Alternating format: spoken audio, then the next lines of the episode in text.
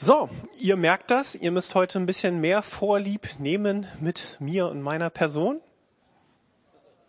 Denn äh, mein Kollege Joe und auch manch andere aus der Gemeindeleitung genießen noch ihren wohlverdienten Urlaub und nutzen das, dass die Ferien äh, sich verbinden lassen mit diesem Wochenende und es dann quasi in der neuen Woche wieder losgeht.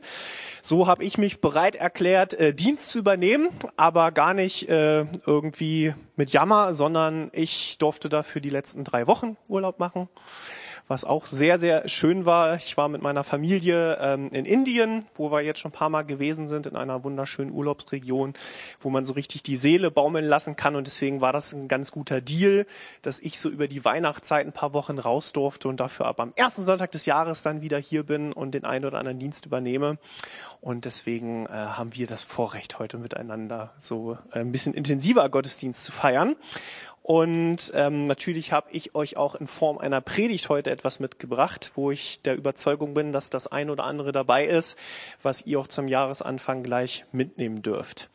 Für die, die schon ein bisschen länger hier in diese Gemeinde gehen, die wissen das, dass das eine sehr gute Angewohnheit und Tradition unserer Gemeinde ist, dass der erste Sonntag im neuen Jahr ein ganz bestimmtes Thema hat. Und das wäre was?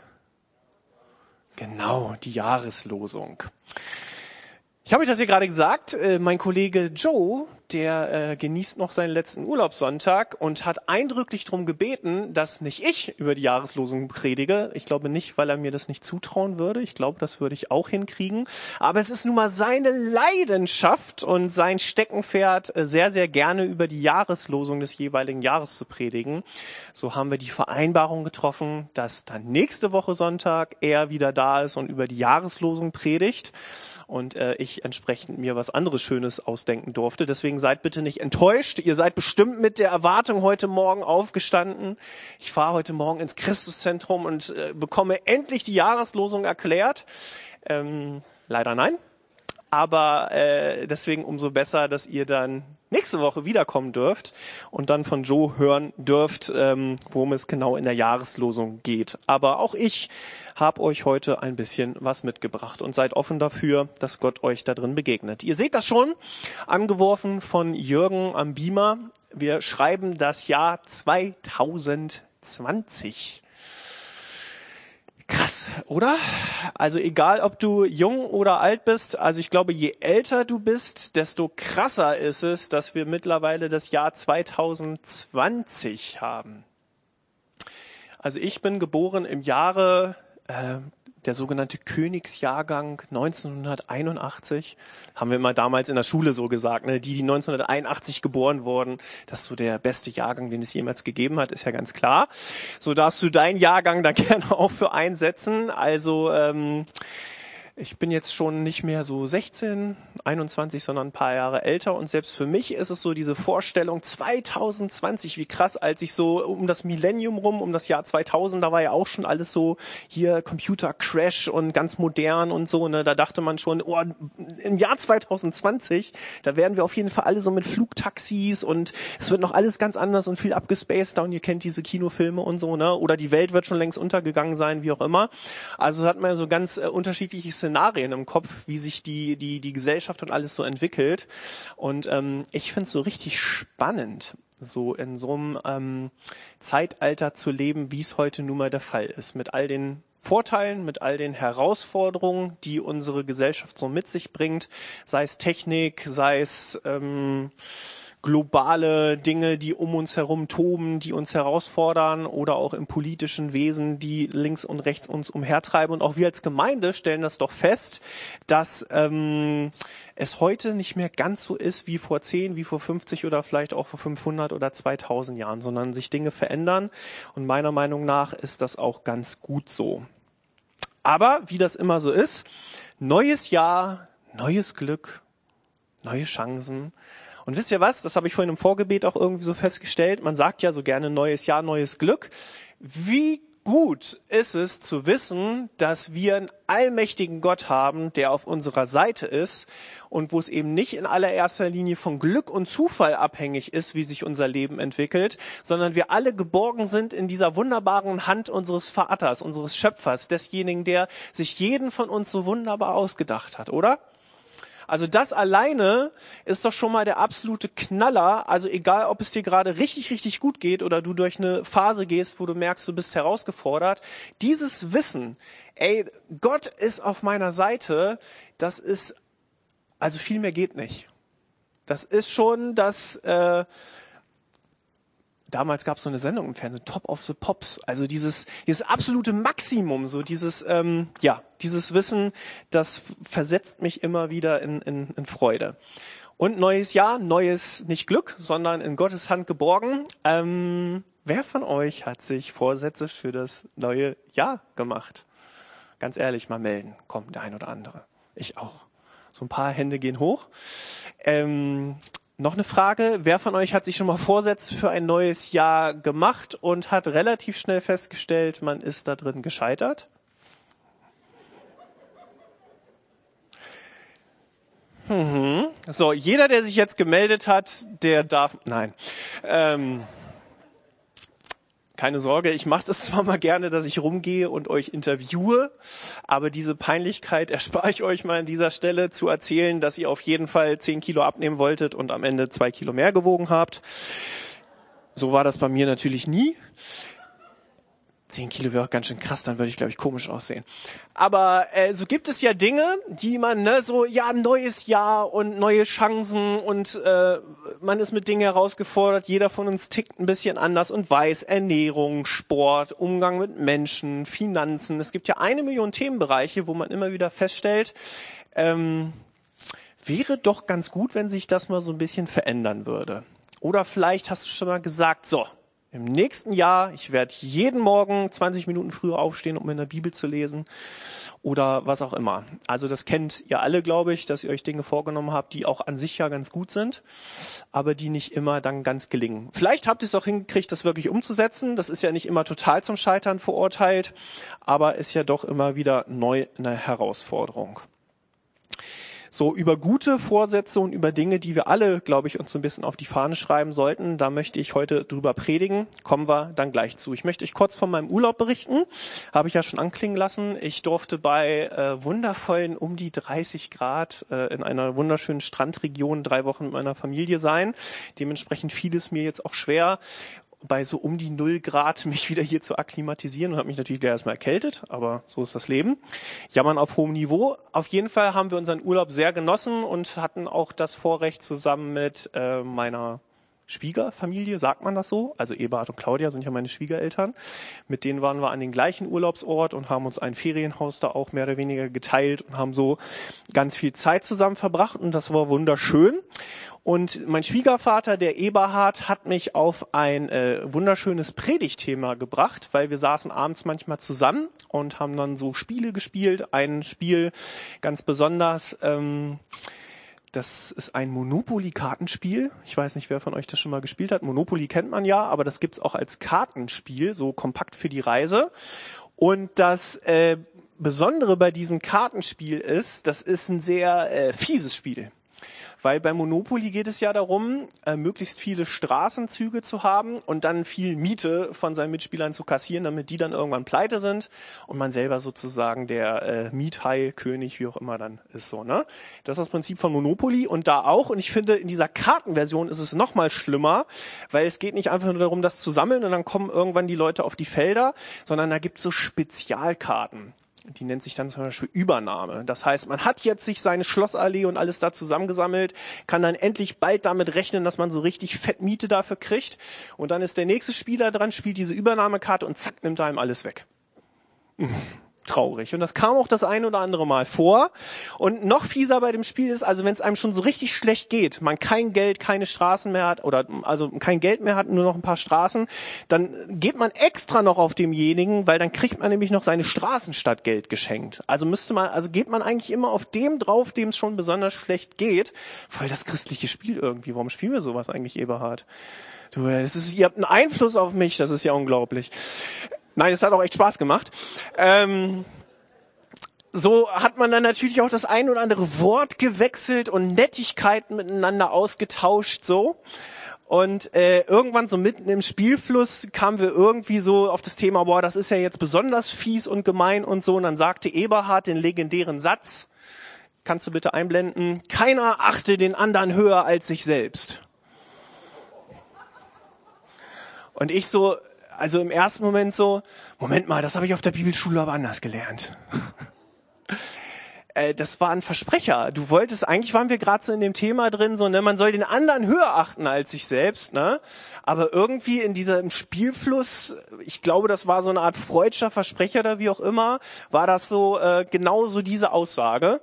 Und äh, ich wusste relativ schnell, genau darüber möchte ich predigen, äh, wenn ich dann wieder da bin und mit euch da ein bisschen was zu durchgehen. Also, dass keiner den anderen höher achten soll als sich selbst. Für die, die schon ein bisschen länger mit Gott unterwegs sind und die Bibel kennen, ihr wisst das mit Sicherheit, dass es dazu eine ganz berühmte Passage in der Bibel gibt aus dem Philipperbrief, den wir uns heute auch noch näher angucken werden, wo genau das so drin steht. Natürlich nicht, sondern in abgewandelter Form wo ich heute mit euch auch so in dieser Verknüpfung zu diesen Neujahresvorsätzen mal durch den Text gehen möchte und ich bin mir sicher, da stecken wieder Dinge drin, wo jeder von uns, und damit meine ich wirklich jeden, sich überlegen kann, wie kann ich das im Alltag umsetzen? Denn auch das, das wird sich bei mir niemals ändern. Immer wenn ich predige, versuche ich das mit dem Alltag zu verbinden. Egal, ob man sich hier im Gemeindekontext bewegt oder auf seiner Arbeitsstelle ist oder sich im Familienkontext bewegt.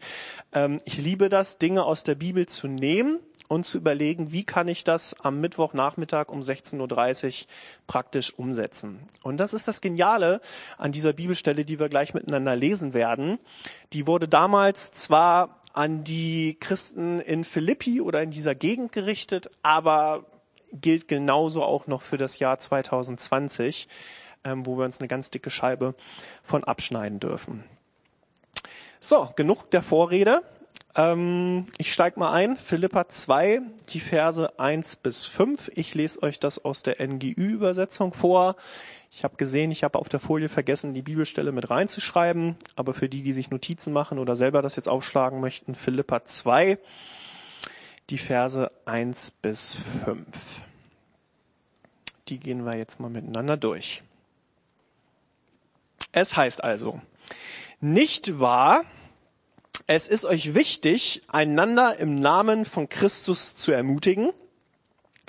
Ist es euch wichtig, euch gegenseitig mit seiner Liebe zu trösten, durch den Heiligen Geist Gemeinschaft miteinander zu haben und einander tiefes Mitgefühl und Erbarmen entgegenzubringen? Nun, dann macht meine Freude vollkommen und haltet entschlossen zusammen. Lasst nicht zu, dass euch etwas gegeneinander aufbringt, sondern begegnet allen mit der gleichen Liebe und richtet euch ganz auf das gemeinsame Ziel aus. Rechthaberei und Überheblichkeit dürfen keinen Platz bei euch haben. Vielmehr sollt ihr demütig genug sein, von euren Geschwistern höher zu denken als von euch selbst. Jeder soll auch auf das Wohl der anderen bedacht sein, nicht nur auf das eigene Wohl. Das ist die Haltung, die euren Umgang miteinander bestimmen soll. Es ist die Haltung, die Jesus Christus uns vorgelebt hat.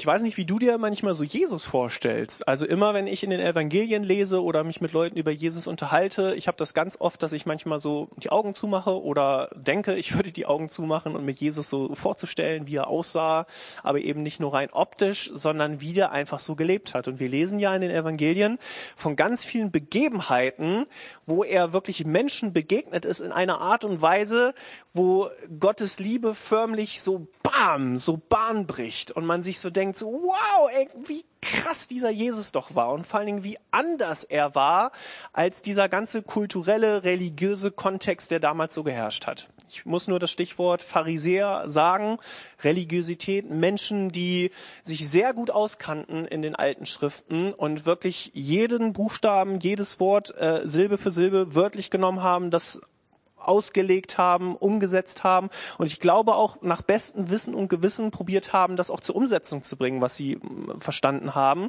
aber doch dabei vergessen haben, es geht nicht nur darum, was irgendwo geschrieben steht, sondern es geht darum, dass in dieser Gemeinschaft, in dieser Liebe, in dieser Abhängigkeit zu diesem lebendigen Gott irgendwie mit Inhalt zu füllen.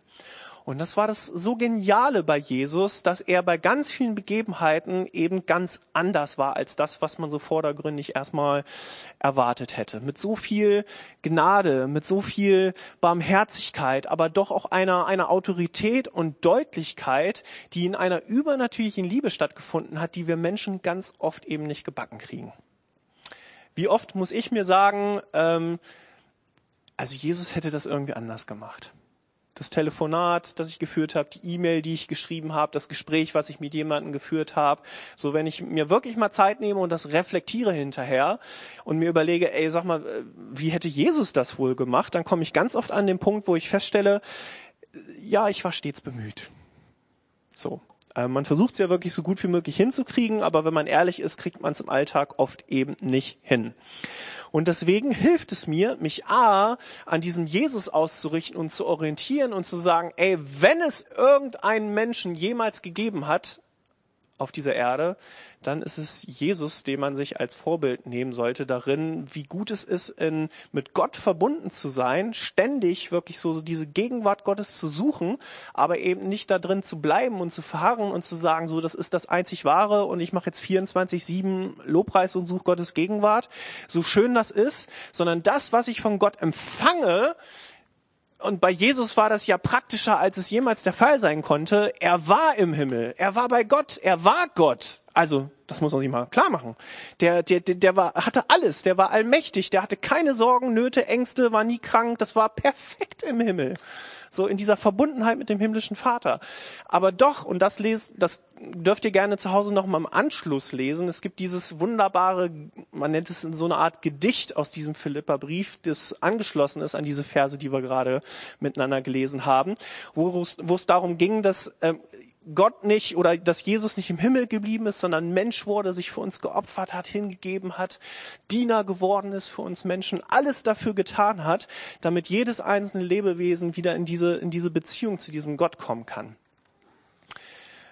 Wie krass das ist, so, dass ähm, Gott schon von Anfang an irgendwie diesen Plan hatte, äh, Menschen zu machen, Gemeinschaft mit ihm zu haben, wohl schon zu wissen, dass diese Menschen sich eher gegen ihn entscheiden werden, aber eben diesen Heilsplan schon hatte und wusste, ey, ich selber werde in Form meines Sohnes auf die Erde kommen, mich opfern, mich hingeben und jeder, der das möchte, kann das in Anspruch nehmen und wieder in diese Verbindung mit dem liebenden Gott kommen.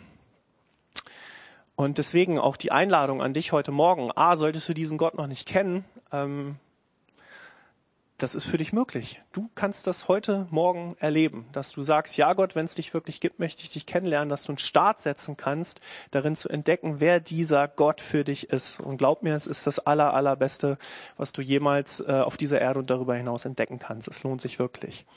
Und für die, die schon länger mit diesem Gott unterwegs sind, ähm, es lohnt sich wieder einen neuen Schritt auf ihn zuzugehen, mit diesen Impulsen, die wir in der Lobpreiszeit hatten, zu sagen, ey, da fange ich was mit an, da reagiere ich drauf, da erwarte ich, dass Gott auch dieses Jahr was Neues, was Frisches, was Lebendiges tut. Also Jesus ist einfach der Knaller. Und eben nicht nur Jesus selber, sondern auch die Bibel oder die Briefe oder all das, was wir darin lesen können, dient uns als, als Inspirationsquelle, als Leitfaden, förmlich als Gebrauchsanweisung für unser Leben und unseren Alltag, wo wir immer wieder Dinge rausziehen können. Und so darfst du gerne nochmal den Text wieder einblenden, denn da werde ich jetzt nochmal durch so ein paar einzelne Punkte mit uns durchgehen. Gleich in Vers 1 heißt es, wir sollen einander im Namen von Christus ermutigen. Ermutigen. Ähm, da steckt eine Kraft drin, die äh, der Knaller ist, wenn man mal aufeinander zugeht und entweder auch, ich glaube, loben ist so ein bisschen was ähnliches wie ermutigen zu sagen, ey, das hast du richtig gut gemacht, aber ein ermutigen ist noch viel mehr, ich weiß, in was für Herausforderungen du steckst, aber komm, du schaffst das. Mit Gott zusammen, komm, geh da durch, gib nicht auf. Das so das, was Gott in dich hineingelegt hast, das ist was ganz Kostbares. Bring es zur Entfaltung, benutze es, behalte es eben nicht nur für dich, einander im Namen von Christus zu ermutigen. Vielleicht ist heute die Gelegenheit, wo du nach dem Gottesdienst einfach mal im Gespräch mit jemandem bist und jemanden ermutigen kannst. Und ich glaube, wir alle erinnern uns doch an Momente und Situationen, wo uns jemand anders mal ermutigt hat. Sei es der Papa oder der Lehrer oder der Ausbilder oder wer auch immer. Und das ist doch wie, wie Öl, was so äh, an einem so, oh, das fühlt sich so gut an, oder? Wenn man ermutigt wird. Und äh, wie toll wäre es doch, wenn wir für andere zum Ermutiger werden. Wir gehen weiter im Text, denn dort stecken noch weitere ganz tolle Sachen drin. Auch noch in Vers 1 heißt es, euch gegenseitig mit seiner Liebe zu trösten. Trösten. Auch das ist ähm, was, wo wir richtig praktisch reingehen dürfen. Ihr habt das mitbekommen, sowohl die letzten Wochen und Monate als auch schon immer wieder an ganz unterschiedlichen Stellen sind wir mit Menschen konfrontiert, denen geht es richtig schlecht weil sie krank sind, weil sie kein Geld haben, weil sie gekündigt wurden, weil die Großmutter gestorben ist oder keine Ahnung. Ich könnte jetzt tausend Gründe aufzählen, warum es einem auch mal schlecht geht und du kennst das. Und wie genial ist es, wenn man Menschen um sich herum weiß, eine Gemeinschaft, eine Gemeinde, aber vielleicht auch dein Freundeskreis oder was auch immer, wo Menschen einfach mal kommen und nicht gleich wieder gute Ratschläge haben, sondern einfach mal sagen, ey, ich verstehe dich oder ich bin bei dir, wenn du ein Gespräch brauchst, wenn du jemanden zum Ausheulen brauchst oder was auch immer, ich bin für dich da. Also eben nicht nur zu ermutigen, sondern auch zu trösten. Dann weiter durch den Heiligen Geist Gemeinschaft miteinander zu haben. Wir sollen Gemeinschaft miteinander haben. Menschen sind irgendwie von Gott von Anfang an darauf ausgelegt, ähm, nicht ein Einzelkämpfertum zu haben und immer nur im stillen Kämmerlein zu hocken und alleine mit der Gegenwart des Herrn zu sein, sondern Gemeinschaft miteinander zu haben. Deswegen gute Entscheidung, dass du am 5.1.2020 hier in diesen Gottesdienst gekommen bist, um Gemeinschaft mit deinem Herrn zu haben, in Form vom Lobpreis und Gebet, aber eben auch vorher, während des Gottesdienstes, nach dem Gottesdienst, in Gesprächen, beim Kaffee oder was auch immer, Gemeinschaft zu haben. Und hier heißt es ja, durch den Heiligen Geist, ähm, für die, die mich schon mal haben predigen hören, die wissen das. Ich bin der festen Überzeugung, der Heilige Geist ist jede Sekunde meines Lebens bei mir und äh, ist genauso da, wenn ich predige oder einen Keks esse. Weil der ist sowieso in mir. Und äh, man, ich äh, sollte das nicht unterscheiden zwischen geistlichen Handlungen. Ich singe jetzt ein Lobpreislied oder lies in der Bibel oder ich trinke einen Kaffee. Ähm, ja, es ist besonders gut, Lobpreislieder zu singen und in der Bibel zu lesen, aber ich kann auch in der Gemeinschaft des Heiligen Geistes mit anderen Menschen zusammen einen Kaffee trinken und dort eine richtig gute geistliche Zeit haben. Und deswegen ist beides richtig gut. Also such Gemeinschaft, such äh, Momente, Zeiten, einen Gottesdienst, eine Kleingruppe, eine Allianz Gebetswoche, das sind eher so Veranstaltungen, aber ich meine genauso auch im persönlichen, privaten Freundschaften. Pfleg das. Nimm dir wirklich Zeit dafür, ähm, Gemeinschaft mit Menschen in deinem Umfeld zu haben, mit deiner Familie sowieso. Also sei es deine, dein Ehepartner oder deine Kinder, wenn du zu wenig Zeit für die hast, dann lass, das sage ich mir selber, nimm dir wirklich viel Zeit dafür aber eben auch mit Freunden aus deinem Fußballverein oder deiner Skatgruppe oder was auch immer. Denn da steckt ein richtiger Segen drin, wirklich Zeit miteinander zu verbringen. Weiter geht's Ende des ersten Verses. Wir sollen einander tiefes Mitgefühl und Erbarmen entgegenbringen. Wir haben schon von Ermutigen und Trösten gehört. Tiefes Mitgefühl und Erbarmen geht für mich nochmal so eine, so eine, so eine Stufe tiefer. Das ist für mich nicht nur einfach ein, ach Bernd, ne, das wird schon wieder so. Das ist mehr so für mich noch ein Trost. Ähm, nicht ein guter Trost, ich glaube, das kann man noch besser machen. Tiefes Mitgefühl und Erbarmen ist für mich auch ein, ich, ich, ich nehme mir Zeit für die Situation. Es ist eben nicht, nicht nur so ein Klopfer, so, sondern es ist ein, ich, ich gehe rein in, in, in, in diese Herausforderung mit demjenigen. Ich setze mich damit auseinander, ich mache mir da Gedanken drüber und vor allen Dingen, ich werde auch praktisch. Wenn jemand eine finanzielle Not zum Beispiel hat, dann tröste ich nicht nur und sage ihm, ja, das wird schon wieder besser werden in drei Monaten, wenn das Arbeitsamt angefangen hat zu zahlen oder wie auch immer, sondern ich greife vielleicht selber sogar in mein Portemonnaie und helfe demjenigen aus, vielleicht sogar ohne Gegenleistung, ohne zu erwarten, dass derjenige mir das jemals wieder zurückgibt. Das ist für mich so tiefes Mitgefühl, versteht ihr? Und auch da sind wir Christen herausgefordert, sowohl in unserem Gemeindekontext, im Miteinander zu gucken, wo kann man das machen, als auch in unserem ganz praktischen Umfeld, auf dem Job oder wo auch immer. Ja, so viel kann man schon aus einem Vers rausziehen, ne? So. Ermutigung, Trösten, Gemeinschaft miteinander zu haben, Mitgefühl und Erbarmen. Aber es geht weiter in Vers 2, wo es heißt, haltet entschlossen zusammen.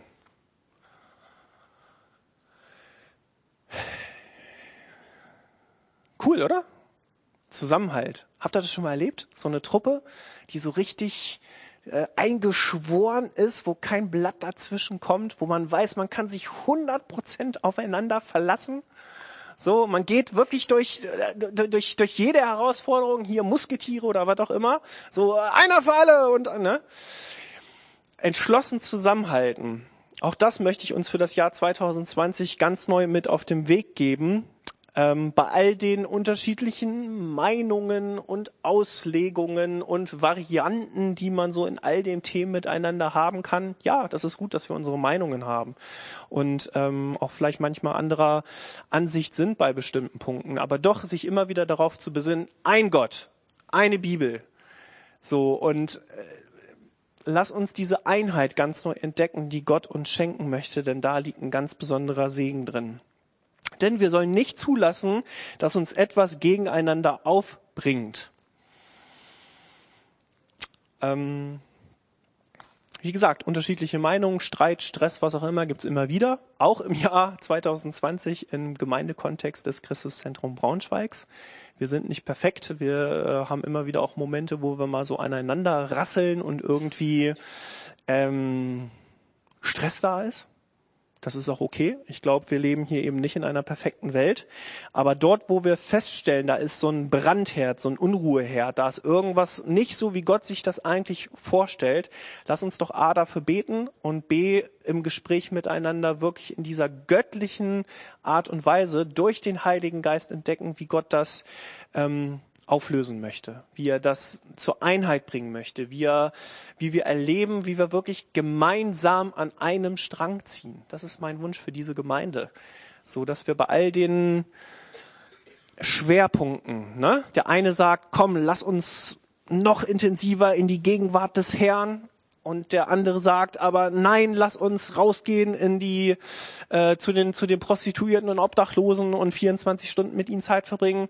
Wisst ihr was? Weder das eine noch das andere ist richtig oder falsch, sondern es braucht beides. Es braucht dieses, ey, lass uns das große Ganze sehen, was Gott mit uns und dieser Gemeinde vorhat und erleben, wie er das zu einer Einheit macht und ganz neu zusammenschweißt. Und wisst ihr was? Das ist nicht ein abstraktes Thema, was irgendwer irgendwann irgendwie mal hier machen wird, sondern du und auch jetzt würde ich wieder gern jedem Einzelnen von euch in die Augen gucken und sagen, das ist dein Job, dein Beitrag, ähm, genau das hier in die Praxis kommen zu lassen. Meiner natürlich auch. Also ich meine jeden Einzelnen von uns hier. Begegnet allen mit der gleichen Liebe und richtet euch ganz auf das gemeinsame Ziel aus. Habe ich gerade gesagt, wirklich in dieser göttlichen Liebe einander zu begegnen und ein gemeinsames Ziel zu haben. Auch als Gemeinschaft, als Gemeinde, auch als Familie, als Gruppe, in der ihr euch vielleicht trefft, als Kleingruppe, wie auch immer. Überlegt euch doch mal ganz neu und damit meine ich nicht diesen Jahresvorsatz, jetzt wird irgendwie alles ganz anders, sondern mal wieder zu reflektieren, wozu überhaupt der ganze Zirkus? Was ist eigentlich das, warum Gott uns hier auf diese Erde geworfen hat und eben noch nicht zu sich geholt hat, sondern wir diese Spannung aushalten müssen zwischen ähm, irgendwie sind wir beim Herrn innerlich, der Herr ist bei uns, aber eben noch nicht in dieser Vollkommenheit. Und irgendwas hat er anscheinend mit den nächsten 30, 40, 60, 100 Jahren hier noch vor, ähm, dass wir das im Alltag irgendwie mit ihm zusammen erleben. Vers 3. Rechthaberei und Überheblichkeit dürfen keinen Platz bei euch haben. Ja, das war mal eine konkrete Ansage, oder? Soll keinen Platz bei uns haben. Ich weiß, wurde damals an die Philipper geschrieben. Ne? Die waren anscheinend ganz schön krass. Die mussten das mal hören. Äh, da waren anscheinend ganz schön viele Leute, die überheblich waren und äh, ganz viel Recht haben wollten. Und deswegen musste äh, dorthin geschrieben werden, macht das mal nicht. Ähm, ja, ich glaube, so gewisse Aspekte davon äh, gibt's hier auch. Und deswegen ist es gut, das mal wieder zu hören, dass sowas eigentlich keinen Platz bei uns haben soll. Denn vielmehr sollen wir demütig sein. Und jetzt kommt, wir sollen von unseren Geschwistern höher denken als von uns selbst. Also Eberhard, war Quatsch, was du gesagt hast im Urlaub. Ne? Sondern wir sollen natürlich den anderen höher achten als uns selbst. Das ist herausfordernd. ich könnte euch jetzt bestimmt, ich will nicht übertreiben, aber 100 Begebenheiten erzählen in den letzten Jahren zwischen meiner Frau und mir, wo es äh, mich herausgefordert hat, meine Frau höher zu achten als mich selbst. Kennt ihr das?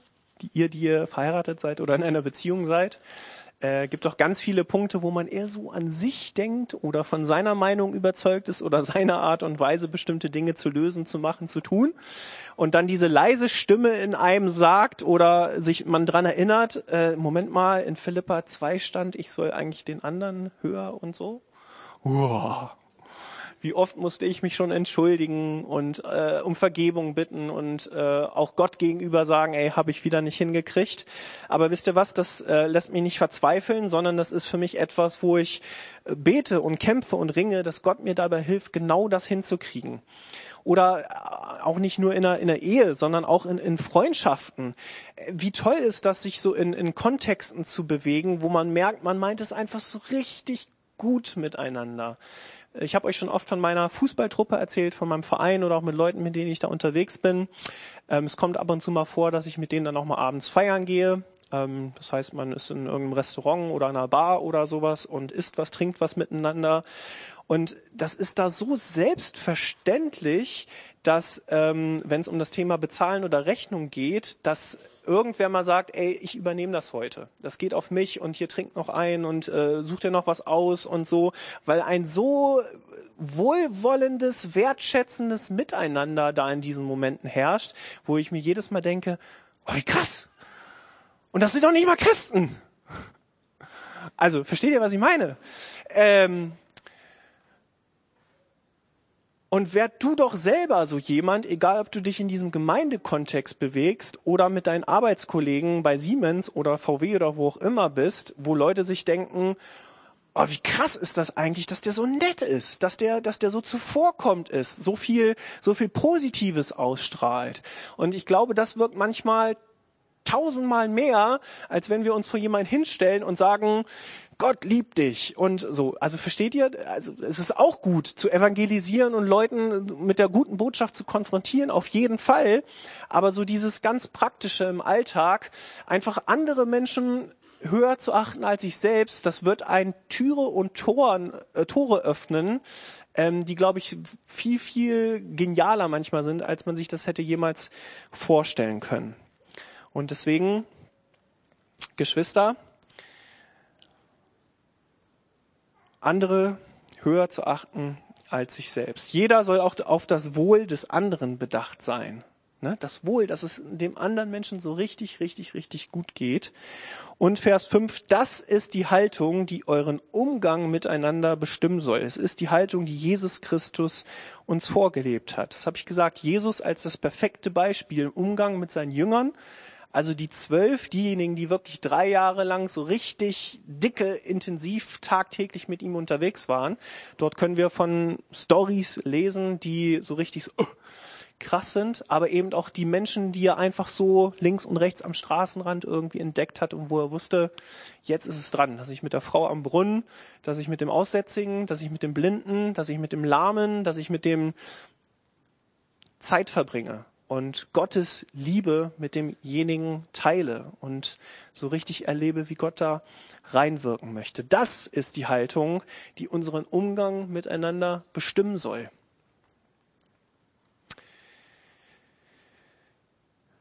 Wie cool, oder? Wäre es, wenn ähm, man vom Christuszentrum Braunschweig sagen würde, das ist eine Gemeinde, wo man am Umgang miteinander sieht, dass Jesus Christus selbst irgendwie das bestimmt der Mittelpunkt ist.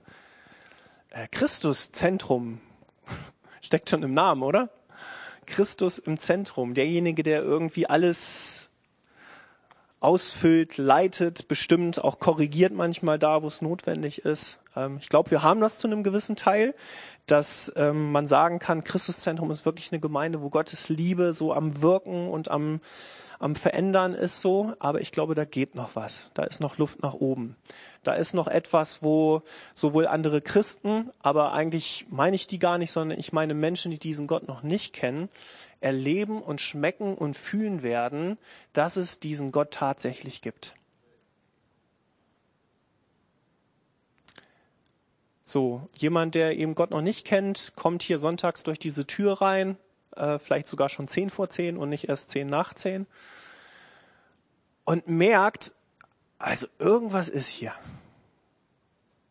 So, weil Menschen so strahlen, weil hier es knistert irgendwie so. Versteht ihr, was ich meine? So, ähm, das wünsche ich mir von ganzem Herzen für uns, für jeden Einzelnen. Und da möchte ich jetzt am Abschluss für beten, dass diese Dinge, die wir jetzt heute Morgen hier miteinander besprochen haben, dass sie so richtig ähm, passieren und dass Gott uns dabei im Alltag hilft, das wirklich auf die Straße zu kriegen. Und damit meine ich jetzt nicht dieses evangelistische auf die Straße kriegen, sondern einfach in unserem ganz normalen Umfeld. Also ich bete mal mit uns und wenn da irgendwas dabei war, wo du sagst, ja, das hat mich angesprochen, das hat mich herausgefordert oder das hat mich geärgert, dann äh, darf ich dich einladen, einfach mit mir zu beten. Und im Anschluss, ihr seht das, die Band macht sich schon bereit, wollen wir noch ein Lied gemeinsam singen, wo ich euch herausfordern möchte, euch ähm, gute geistliche Vorsätze für das neue Jahr zu nehmen. Also im Sinne von, vielleicht war ein Wort, ein Satz, eine Aussage heute Morgen dabei, wo du sagst, Gott mit dir zusammen, hilf mir, dass das ähm, so richtig Realität wird. Ich bete jetzt einfach mal mit uns.